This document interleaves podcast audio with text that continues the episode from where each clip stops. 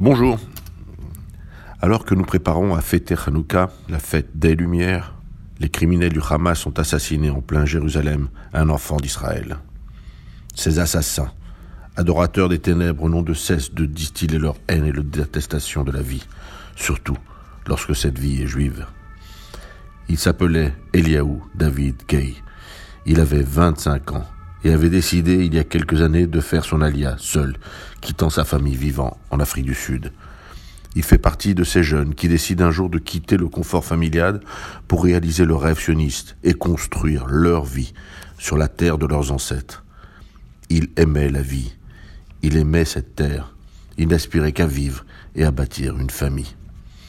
Cela est insupportable pour les terroristes palestiniens eux qui n'aspirent qu'à la haine, eux qui sont imprégnés d'un antisémitisme viscéral, eux qui aspirent à mourir, eux qui, contrairement à Eliaou, sont des adorateurs de la mort.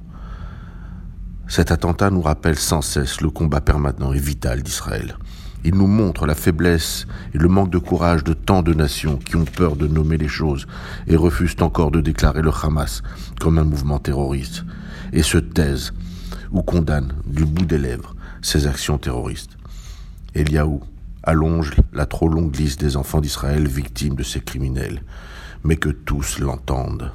Malgré les larmes, les blessures qui ne cicatrisent vraiment jamais, malgré l'hypocrisie des nations, Israël, son peuple et le peuple juif partout ne baisseront jamais les bras.